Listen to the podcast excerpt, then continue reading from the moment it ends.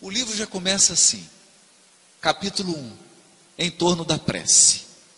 E é curioso isso. Porque nós acreditávamos que prece era ter um objeto na mão e, e ler alguma, né? Ler uma sequência de frases. E o livro começa com o ministro Clarencio dizendo o seguinte: todo desejo, todo desejo é manancial de poder. Está no capítulo 1 do livro Entre a Terra e o Céu. Quando eu li isso aqui, eu me perguntei: será que eu ensino isso para o meu filho de 5 anos? Será que eu fui capaz de ensinar isso para minha filha de 18? Todo desejo é manancial de poder. O desejo é uma força poderosíssima. Tudo que você deseja virá ao seu encontro. Eu não estou dizendo que é agora. Porque nós estamos falando de espíritos imortais. Tudo que você deseja virá ao seu encontro. Mas engana-se profundamente quem acha que o ser humano só deseja coisas boas.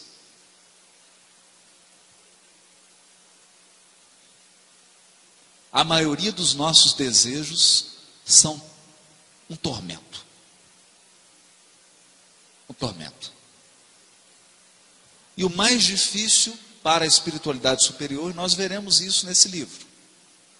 O mais difícil para um ministro Clarencio não é tirar uma pessoa de uma situação difícil. O mais difícil é fazer com que essa pessoa pare de desejar essa situação difícil. Não é tirar alguém da depressão. É ajudar essa pessoa a não se sentir bem deprimida. Porque a depressão passa a ser um vício passa a alimentar a alma. Como tem criaturas viciadas na tristeza, como tem outras viciadas na maledicência, como tem outras viciadas na maldade, como tem outras que não conseguem viver sem causar prejuízo financeiro nos outros, e assim por diante. O desejo é manancial de poder. E ele diz assim: a planta que se eleva para o alto convertendo a própria energia em fruto que alimenta a vida, é um ser que ansiou por multiplicar-se. Imagina. E o, o Hilário faz a seguinte pergunta: bom, mas se toda prece, se todo desejo é um pedido, quem que responde à planta? Se ela está fazendo um pedido, quem que responde ela? E Clarencio responde: a lei, como representação de nosso Pai Celestial, manifesta-se a tudo e a todos, através dos múltiplos agentes que a servem. Então há uma lei divina, regendo o universo infinito, que responde a cada um dos nossos desejos cada anseio que a alma manifesta encontra uma reação da própria vida, de natureza absolutamente similar. Vamos examinar isso um pouco. Estou me atrapalhando um pouco aqui com o livro, mas.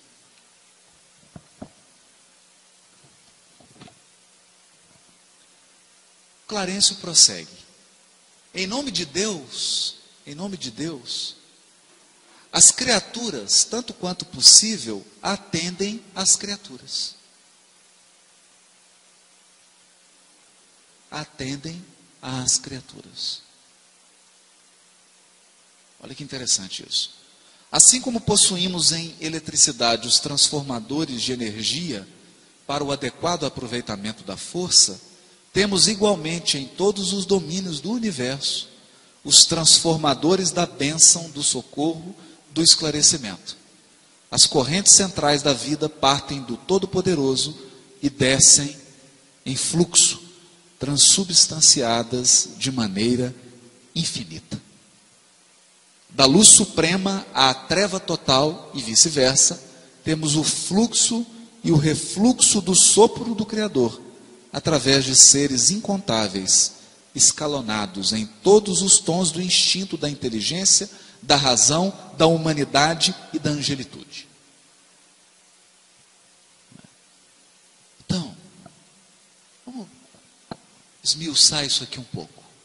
Primeira coisa que eu aprendi com esse texto é que nessa jornada você pode estar no instinto, ainda numa faixa animal, e não nos enganemos, e não nos enganemos, há muitas pessoas andando na savassi de terno e gravata, cuja sintonia mental é a mesma de uma fera no zoológico. Está ainda no estágio do instinto absoluto. Temos outras que estão na fase da inteligência. Da inteligência. Podem portar títulos de mestrado, doutorado, títulos acadêmicos, mas emocionalmente são infantis. Infantis. Se fizéssemos uma avaliação, ele entraria no primeiro período da evangelização da infância do Manuel Felipe Santiago. Temos outros que já estão na idade da razão. Que, segundo o benfeitor Clarencio, aqui, ao que ele dá a entender, é um passo à frente da inteligência. Porque aqui, naturalmente, ele está falando da razão que se encaminha para a sabedoria. Do uso da inteligência em conformidade com a lei divina. Temos os seres que já, que já são seres humanos, estão à frente de nós outros. Porque quando nós falamos de evangelização, nós estamos buscando transformar as nossas crianças em seres humanos de verdade. Torná-los humanos. E mais adiante, quando alcançarmos esse patamar de humanidade, nós começaremos a trilhar os degraus da angelitude. Por enquanto, inabordável para a nossa compreensão. Quando falamos de Irmã Dulce, de Madre Teresa de Calcutá, de Chico Xavier, de Gandhi, nós estamos falando de patamares de humanidade, não de angelitude. Humanidade. E aí diz Clarencio assim: cada prece, tanto quanto cada emissão de força, se caracteriza por determinado potencial de frequência, e todos estamos cercados por inteligências capazes de sintonizar com nosso apelo à maneira de estações receptoras. Sabemos que a humanidade universal, nos infinitos mundos da grandeza cósmica, está constituída pelas criaturas de Deus em diversas idades e posições. Então, nesse conceito de Clarencio, cada um de nós é uma potência emissora e receptora. Os nossos desejos e os nossos pensamentos ditam a frequência. A companhia espiritual é consequência. Por isso, vamos voltar um pouquinho mais aqui. Por isso, o trabalho da evangelização da infância é um trabalho um pouco mais intricado. Um pouco mais intricado. O que acontece conosco? Vamos resumir então até o que agora nós falamos, para podemos avançar. Deus, na sua sabedoria infinita, manda espíritos bastante experimentados, porque nós somos espíritos milenares, com experiências múltiplas, múltiplas, algumas felizes e outras muito infelizes. Mas quando Deus envia esses seres numa nova jornada, coloque em corpinhos que são realmente muito bonitinhos. Né? Então você olha para aquela coisinha gostosa e você fala: Meu Deus, que coisa linda. É meu nenenzinho.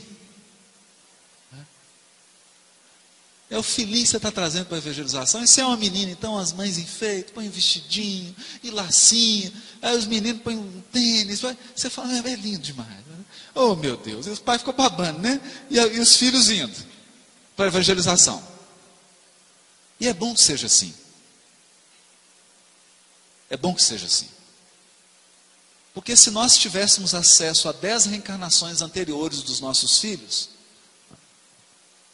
poderia sermos tomados por um desânimo geral no que diz respeito à tarefa da maternidade. Se nós pudéssemos penetrar. E por que Deus faz isso? Porque quer nos esconder?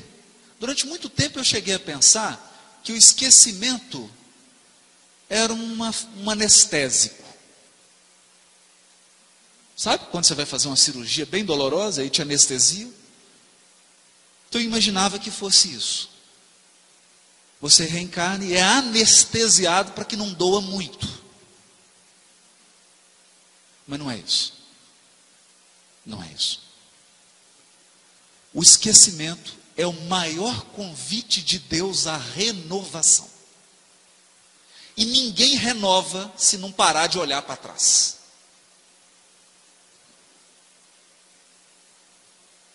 Se você, eu fico profundamente triste, o Ricardo sabe disso, profundamente triste, quando as pessoas utilizam a sua inteligência para ficar descobrindo quem foi a reencarnação de quem.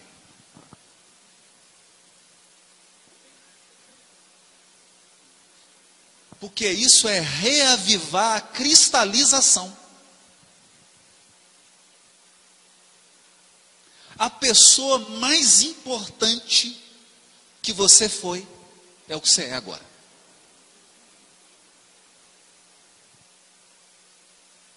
É o que você é agora. Porque acredite, você era pior. Sim. Nós estamos numa jornada evolutiva aprendemos no livro dos Espíritos que não existe retrocesso. Então você é melhor do que ontem. Isso significa que nas reencarnações anteriores você era pior do que é hoje. Eu não quero conhecer você antes. Eu prefiro você agora. Com todos os seus defeitos, com todas as suas qualidades. Cristalização mental. Cristalização mental. Portanto, recebemos a bênção do esquecimento, recebemos uma criança num corpinho pequenininho que vai se formar. Para quê? Para que a todo momento esse espírito que nós recebemos como filho receba um convite da renovação.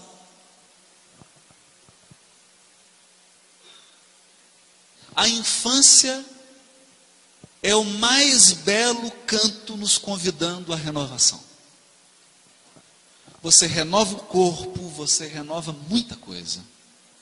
E a todo momento o reaprender, o voltar a andar, o voltar a falar, o aprender de novo, é uma maneira de fazer tudo diferente. A pergunta é: como pai, como mãe, qual tem sido o seu papel nisso?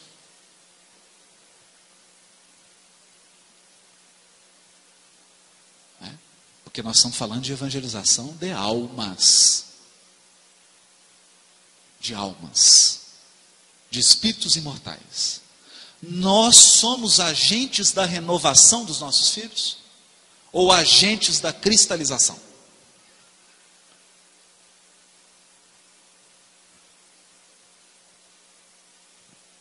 Essa é a pergunta. Toda vez que entra uma criança aqui para a evangelização da infância, entra uma família e uma história espiritual junto com ela.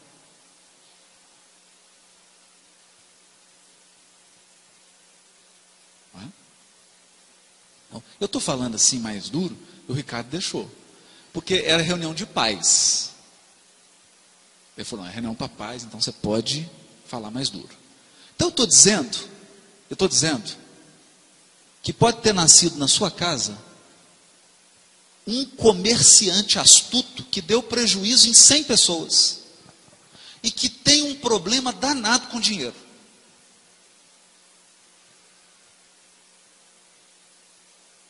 Pode estar na sua casa alguém que já suicidou dez vezes e que é um espírito muito propenso à depressão e ao suicídio. Pode estar no bercinho da sua, da sua casa uma criança encantadora que traz desvios na área da sexualidade de dois, três mil anos e que nessa encarnação vai encontrar com 150, 200 companheiros das encarnações passadas. O que vai ser? Alguns eles já começam a encontrar na evangelização. Eles entram na salinha, um olha para o outro e o olhinho brilha. Né? Assustar? Não. Renovar. Eu me recordo na época da ano passado, na campanha do Congresso Espírita Brasileiro em homenagem ao Chico Xavier, e colocaram uma frase que foi uma frase muito bonita, né? uma frase que o Chico disse em uma entrevista. Ele disse assim: Tudo que eu aprendi com a doutrina espírita que nós precisamos nos renovar sempre. Renovar sempre. Para melhor, claro. Para melhor. Porque se, se não for para melhor, para que alterar? Alterar para piorar? Não, para melhorar. É essa responsabilidade. E isso não passa, não passa, esse processo de renovação não acontece se os evangelizadores e se nós pais não tivermos a habilidade de lidar com essas tendências do coração.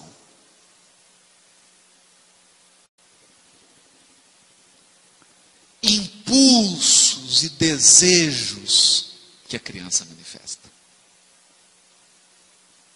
Pendores, características que são dela.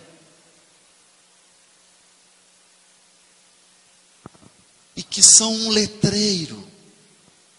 Às vezes só a gente que é pai e mãe não enxerga, né? Só a gente que não enxerga. O melhor treino, às vezes, é trocar de filho por um dia, né? Porque você cataloga em meia hora todos os defeitos do filho do seu colega. Mas não somos capazes de identificar um ou dois do nosso. Porque a criança estampa. A criança pede o concurso para a renovação. Imagine, imagine, se eu desencarnasse hoje, fosse nascer daqui cinco anos, tivesse a oportunidade de conversar com os meus pais, eu ia ter uma conversa muito franca, muito tensa com eles. Eu só ia pedir para eles o seguinte: pelo amor de Deus, não me deixa cair de novo. Eu quero acertar dessa vez. E eu queria contar com você, mãe, com você, pai, como parceiros nessa minha jornada de aperfeiçoamento. Esse aqui sou eu, está aqui. Ó. Esse aqui sou eu. E quem sou eu? Página 84, capítulo 10 do livro Entre a Terra e o Céu.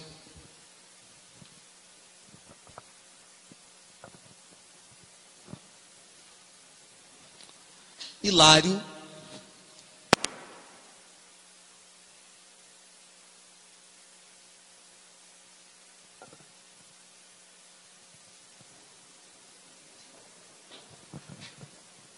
Hilário vira para Clarencio. E quando fala das crianças que morrem de meningite, das crianças que desencarnam com acidente, das crianças que manifestam um câncer em tenra idade, e de todas as que nós chamamos, nós encarnados chamamos de tragédias, que ocorrem a seres muito pequenininhos e muito bonitinhos, e que a gente se questiona por quê. Ele faz essa pergunta. Que dizer dos desastres irremediáveis, considerou Hilário com emoção, dos desastres que arrebatam adoráveis flores do lar, deixando inconsoláveis pais e mães. Por vezes numerosas, procurei respostas às terríveis inquirições que nos atormentam, perante corpinhos dilacerados nos hospitais de sangue, sem conseguir ausentar-me de escuro labirinto. Então, o Hilário aqui representa bem esse encarnado que só consegue medir a vida por aquilo que acontece com o corpo. Nós avaliamos a vida por, pelo que acontece com o corpo. Então, se eu quebrei o dedo, sofri uma tragédia. Quebrei a perna, não posso trabalhar. E às vezes a espiritualidade está assim, graças a Deus. Ainda bem que quebrou a perna. Porque estava para fazer a maior bobagem da encarnação dele. É. Então Hilário representa isso. Vem então Clarencio com os olhos do espírito imortal e responde para ele: Cada qual de nós renasce na terra, apreciou o ministro, a exprimir na matéria densa no corpo os, o patrimônio de bens ou males que incorporamos aos tecidos sutis da alma.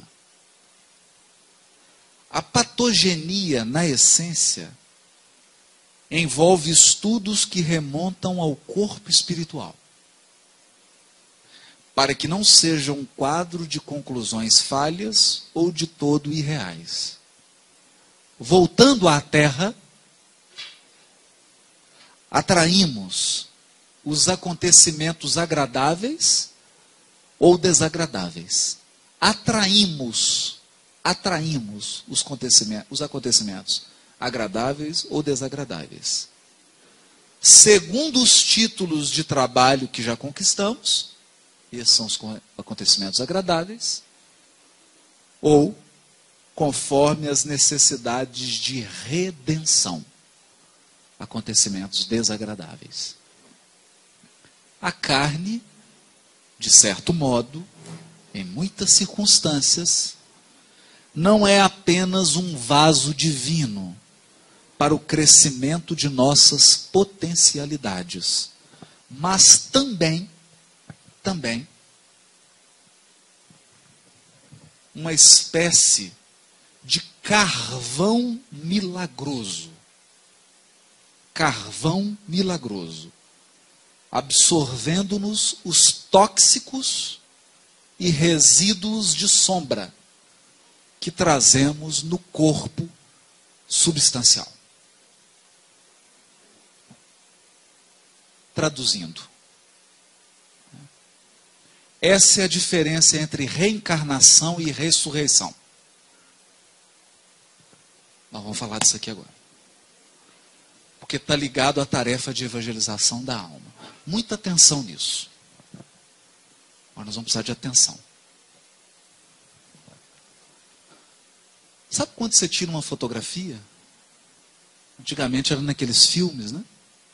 Hoje é um arquivo digital. Mas o que, era uma fotografia? Você expõe uma, uma lente a uma quantidade determinada de luz e sombra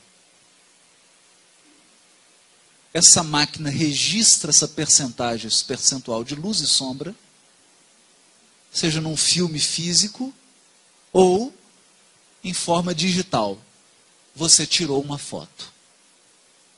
Pois bem, o espírito imortal, nessa metáfora, é um fotógrafo.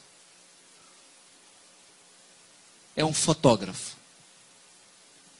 Cada gesto de bondade ou de maldade, de equilíbrio ou de desequilíbrio, cada emoção luminosa ou emoção pesada é registrada como uma fotografia no seu perispírito.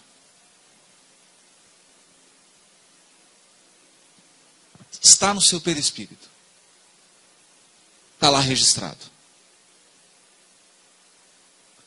Aquilo é um imã. Um imã. Aquilo é um imã. Durante muitos séculos nós fomos educados religiosamente a imaginar que Deus está com uma beca preta num tribunal julgando seus filhos. Não. Esqueçam a beca, esqueçam o tribunal. A única coisa que Deus faz nesse universo é salvar seus filhos deles mesmos. Porque cada fotografia que você tira é uma força que você incorporou. Então, se eu tomo de um punhal aqui agora e mato Mateus, sem nenhum trocadilho, eu tirei uma fotografia tenebrosa que ficará incorporada ao meu perispírito.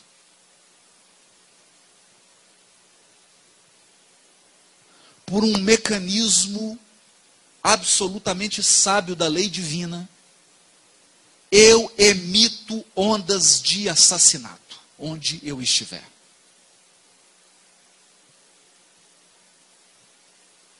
Eu respiro o homicídio.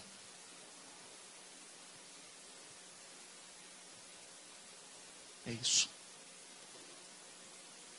Aqueles que lesaram financeiramente os outros, eles emitem ondas de lesão. Ele pode parar, um, tem 500 carros parados aqui, o dele é que o vidro vai ser quebrado.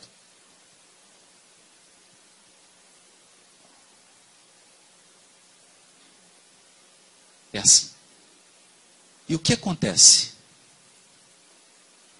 O aperfeiçoamento espiritual chama-se, no Evangelho, e nos livros da obra subsidiária que usam as figuras do Evangelho de redenção espiritual. Redenção espiritual é quando você atinge um nível de evolução espiritual que você não precisa mais dos filtros da carne. Hã? Não, eu não estou falando grego. O que, que é isso? Eu chego no plano espiritual. Os benfeitores olham para mim. Pelo cheiro que eu emito, e não adianta perfume francês. Pela cor que eu emito. Pela densidade da vibração que eu emito. Eles olham e falam assim. Vou pegar minha mulher, senão alguém pode ficar chateado, né? Vou dar um exemplo ruim, né? Olha, essa aqui já enganou 20 maridos, já praticou tantos abortos, já fez isso, fez isso, está gravado. Esse aqui já lesou 50 sócios, já matou não sei quantos, já tomou esposa de 20, já fez isso, fez isso, fez isso. Está gravado. E aí você vira para o benfeitor e fala assim: Eu quero me purificar. Eu quero lavar minha alma, literalmente. Eu preciso lavar meu perispírito. Lavar. O que, que eu faço? Nós vamos te mergulhar num vaso milagroso. Ele, nossa, puxa vida, é fácil assim. É fácil. Então é mais ou menos como um batismo, joga uma aguinha em cima, mais ou menos. A mesma coisa. Você já está nossa, vai ser bom. Né? Como é que é esse vaso? Esse vaso é o seguinte: nós vamos te mergulhar nele. Ele é uma espécie de carvão que suga as suas imperfeições. Nossa, maravilha. Parecendo filmes de ficção científica. Bom demais, gostei. Adorei esse processo. Que vaso é esse? É o corpo humano. Ninguém pode ver o reino do céu se não nascer da água.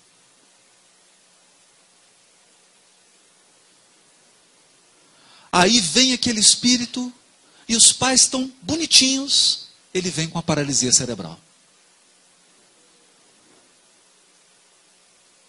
Aí os pais entram aqui na casa espírita e choram quando conversam com a gente.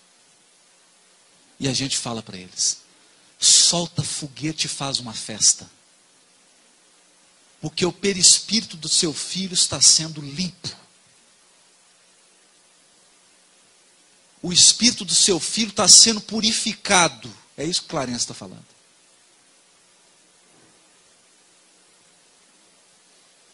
Purificado. Todas as doenças do corpo físico têm sua gênese, diz Clarence em processos de adoecimento da alma. É um perispírito deformado que está tendo a oportunidade de tirar a deformação, passando isso para a carne. O corpo, então, é uma esponja. E a gente tem uma vaidade tão grande com ele, né? Não, tá certo, você tem que dar uma ajeitada, não vamos também, né, gente? O vaso tem que estar limpo. É isso. Aí você se pergunta, por que aquela pessoa tinha cinco pessoas no carro e caiu, o carro capotou 20 vezes, só ele desencarnou? Por quê? Porque só ele tinha o imã nele.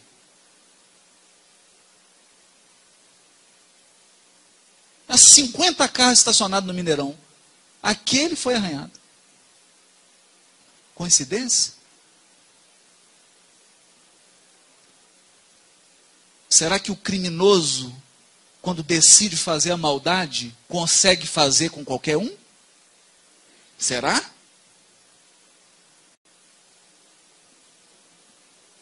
Será?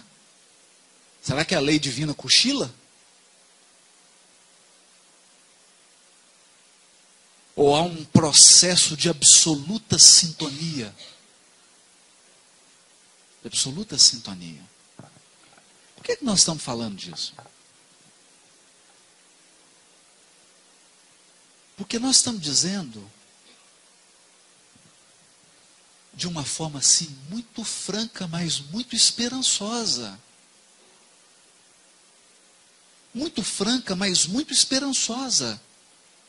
Porque a doutrina espírita é o consolador prometido. Então, se ela não nos deixa dormir. Talvez se você quiser dormir, não vai ser aqui. Mas ela também não nos deixa desconsolados. Entende? O trabalho da paternidade e da maternidade se amplia. Eu passo a ver meu filho como um irmão com o qual eu me comprometi a ajudar, a ajudá-lo nesse processo de limpeza espiritual que ele está inserido, tanto quanto eu. Me recordo do ano retrasado, ano passado, quando fui a Goiás, encontrei um casal de amigos maravilhosos e acabaram, tinham acabado de perder uma filha de 22 anos num acidente. Uma moça que ajudava na Federação Espírita de Goiás, que trabalhava, eu a conheci, almocei com ela no encontro. Uma moça linda. Era a alegria da casa, né? por causa do sorriso aberto, do jeito expansivo dela. Né? E, no entanto, uma semana antes, ela mandou uma carta para as melhores amigas se despedindo. Na mocidade espírita, ela diz que iria desencarnar cedo e que seria através de acidente. E ela desencarnou no dia do aniversário do, do pai e deixou um bilhete para o pai e para a mãe dizendo adeus para eles. E agradecendo por tudo que eles fizeram.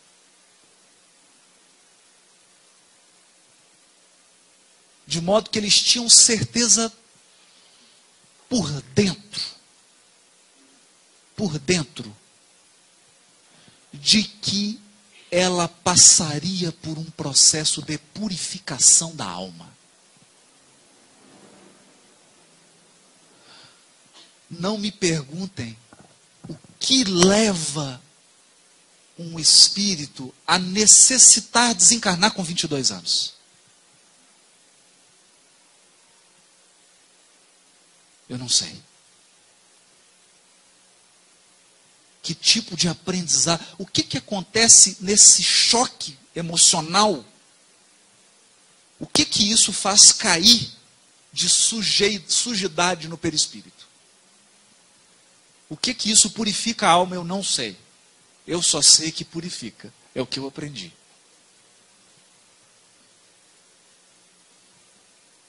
É o que purifica.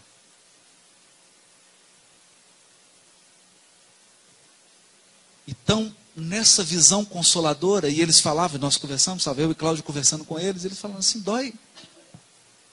Dói para sempre. Perder um filho dói para sempre. Quando que acaba a dor? Quando a gente reencontra. E eu passei a pensar nisso. Eu comecei a fazer uma reflexão comigo mesmo e perceber que eu não estava compreendendo a doutrina espírita. Sabe por quê? Porque eu estava olhando a doutrina espírita como alguém que está no berço olhando para o túmulo. Então eu estava olhando assim. Eu nasci, estou aqui, mas a morte, né? Puxa vida, a morte, a doença, isso. Eu estou olhando daqui. Talvez a perspectiva mais interessante seja essa. Eu estou aqui, dando trabalho para o Henrique que está filmando.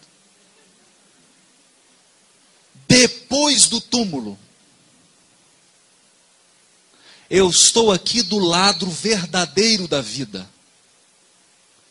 do lado espiritual e real, olhando para os que vêm vindo. Porque encarnar é, é, faz parte do, do efeito sonoro. Né? Encarnar é uma viagem. É um bilhetinho que você compra. Pode olhar aí que no verso tem a volta. Mas fica tranquilo, a data está apagada. Você compra a ida e volta. Ida e volta. Então a perspectiva de quem olha aqui se eu olhei aqui, daqui, eu penso assim: os meus amigos de Goiás vieram antes, a filha foi depois, mas ela voltou antes.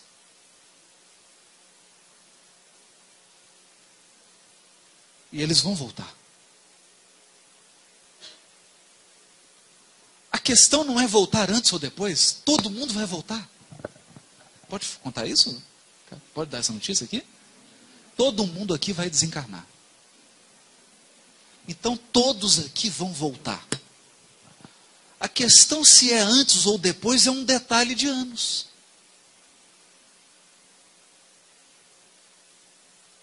De anos. E aí nós vamos fazer igual a passagem da mulher que foi pega em adultério, né? Os, os mais velhos saíram antes. Eu convido aqui os que têm mais idade no corpo físico a pensarem. O que, é que são 40 anos, 50 anos? Se você tem 30, o que, é que são 20? Não passou tão rápido. E o que é que te diz que não vai passar rápido daqui para frente? 20 anos para frente, 30 para frente, podem voar nos seus olhos, podem voar diante de você. Então, voltar antes ou depois é apenas uma questão de um estalar de dedos. A questão fundamental que Clarencio coloca é: como você vem e como você volta.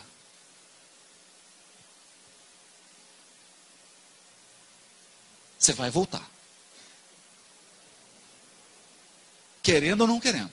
gostando ou não gostando. Como vai voltar?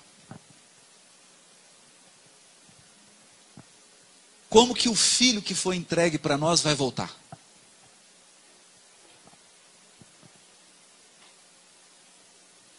Vai chegar como? Mais purificado. É o que Emmanuel está dizendo aqui. Vai voltar com maior domínio sobre si mesmo ou com maior domínio sobre os outros? Porque a nossa sociedade só nos ensina a ter poder sobre os outros, mas não ensina nenhum poder sobre nós mesmos, sobre os nossos desejos, sobre as nossas emoções, sobre os nossos pensamentos sobre os nossos sonhos e anseios, domínio sobre si mesmo. Educação moral. Evangelização do coração. Passar a sentir, passar a ter sentimentos cristãos verdadeiros. Essa é a tarefa grandiosa da evangelização da infância. E essa é a tarefa infinita da maternidade e da paternidade. Reestruturação, formação de espíritos, de espíritos, para as realidades eternas, não para as realidades efêmeras. Com isso, quando nós enxergamos esses valores, o que acontece? Nós vamos desvalorizar os recursos da terra, mas que isso seria ingratidão. Desvalorizar o corpo físico, desvalorizar os recursos materiais, desvalorizar as oportunidades de trabalho e tudo que existe no mundo material é ingratidão. Porque todos os recursos estão aqui para favorecerem o nosso aprimoramento. E acreditem, por mais que pareçam enormes, os recursos que existem na Terra são um grãozinho de areia diante das riquezas do universo infinito.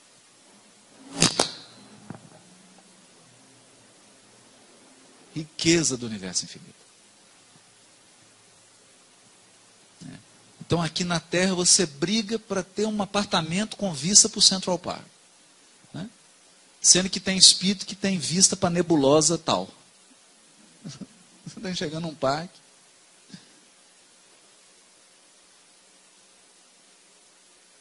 Né? Uma riqueza imensa. Mas riqueza que vai sendo, que vai se tornando acessível somente para aqueles que educaram os próprios desejos.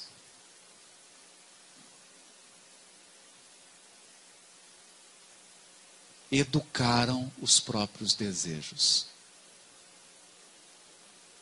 Sabem desejar e sabem satisfazer os desejos sem causar mal aos semelhantes. Sabem entender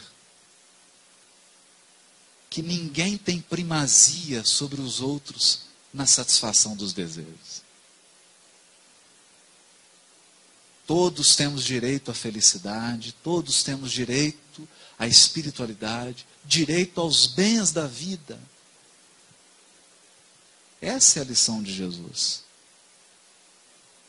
Essa é a lição de Jesus. Por isso Chico dizia que ele ficava muito preocupado quando via crianças pequenas e os pais davam um lápis, um, alguma coisa para desenhar, um papel, e eles viam essas crianças rasgando numa agressividade. porque ficava preocupado que os pais não estavam percebendo o seu verdadeiro papel de educadores do espírito.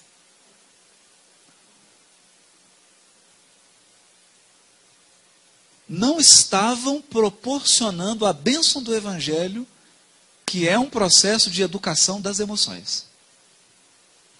Eu disse educação das emoções.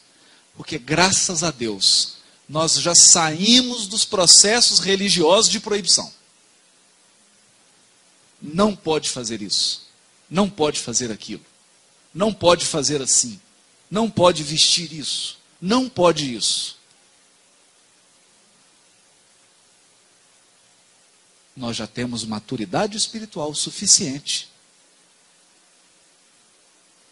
para, acompanhando Emmanuel, dizer: não proibição, mas educação. Educar. Educar. Sem o Evangelho, eu não vejo como. Eu não vejo como.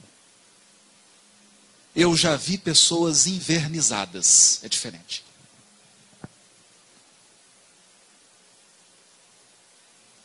Verniz social é algo muito diferente do que evangelização da alma.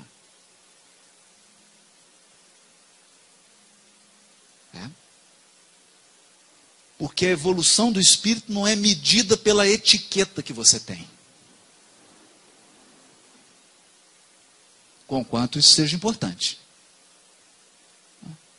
Civilização, educação, etiqueta, isso é muito importante.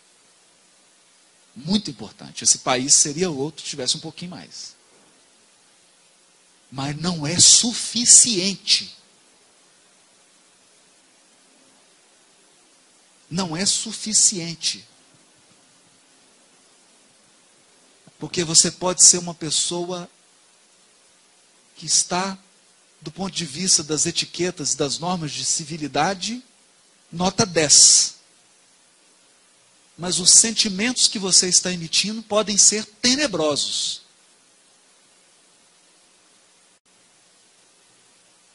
Então existe formosura física e formosura da alma. E uma alma formosa é algo encantador. Encantador. Alguém que seja fraterno. Uma pessoa que tem empatia, que tem simplicidade.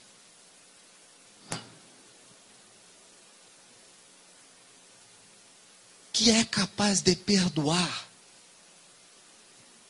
que é capaz de relevar os defeitos, é de fato uma alma formosa uma alma formosa. Uma alma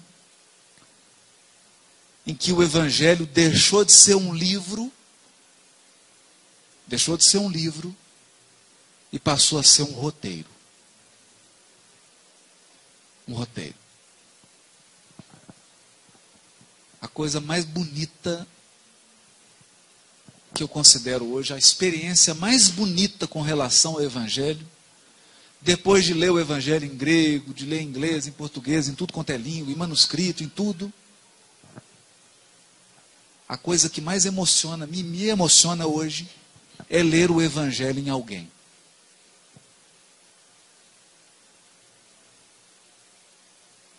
Quando você encontra alguém e a presença daquela pessoa é como se estivesse lendo uma página do Evangelho.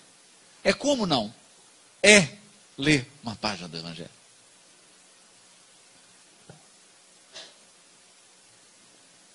Porque, como dizia o Honório, o evangelho sai de fora e passa a viver dentro.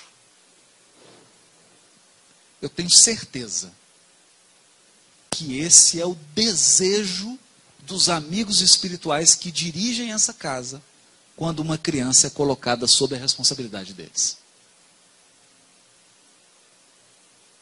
O maior desejo deles é que essa criança, essas crianças que estão lá, inclusive meu filho, consigam expressar o Evangelho na alma delas. consigam expressar uma espécie de formosura espiritual que só as almas evangelizadas têm. Eu disse evangelizadas, eu não disse cristianizadas ou cristãs. Isso é outra história. Você pode ter um budista evangelizado, né? pode ter um muçulmano, porque o evangelho é de Deus. O evangelho é código moral divino, não de nenhuma religião. E esse é o desejo dos amigos espirituais aqui. A pergunta e o convite é: esse é o nosso desejo para os nossos filhos? Se esse é o nosso desejo para os nossos filhos, o que nós temos feito de concreto para que esse processo se efetive? Qual tem sido o nosso papel em transmitir formosura da alma para os nossos filhos?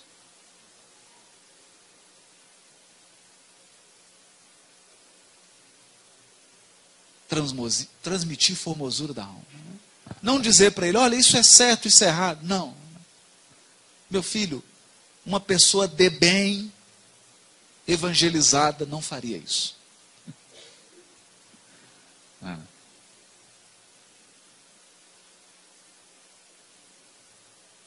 Esse é o desafio e essa é a proposta. Lembrando também que nós estamos compartilhando. Compartilhando. Deus não vai entregar para o Haroldo Dutra Dias a tarefa de formar um anjo. Porque eu não tenho recursos para isso. De modo que nós recebemos os Espíritos que precisam das lições que nós já temos condições de transmitir. Não há pai, não há mãe melhor para o seu filho do que você. Porque esse processo de compartilhar valores do Evangelho não é, um, não é uma palestra. Não é sentar aqui e fazer uma palestra para o filho. É um processo de magnetizar a alma. E se você não tem ligação com esse espírito, não adianta eu trazer um espírito de outro planeta aqui e colocar, que você não tem, você não tem ligação com ele. Por isso que nós recebemos almas ligadas a nós. Porque sobre elas nós temos influência, nós temos acesso. Você tem aquela pulseirinha que te dá acesso. Porque isso foi construído através dos séculos. E aí nós terminamos com a lição de Clarencio. Somos transformadores da divindade. Deus é um sol infinito, mas nós podemos refletir, nem que seja um pouquinho, da luz divina. E hoje eu tenho plena convicção, estava conversando isso com o Fredinho. Que luz é luz. Não importa se é a luz de uma vela, né? Luz é luz. Não tem que ficar acanhado se a luz é numa velhinha. Já é luz. Já é luz. Muito obrigado pela paciência de todos e muito obrigado por compartilharem conosco essa oportunidade de estudar a obra de André Luiz. Porque nós não fizemos outra coisa aqui a não ser conversarmos sobre coisas que estão entre a terra e o céu. Muito obrigado.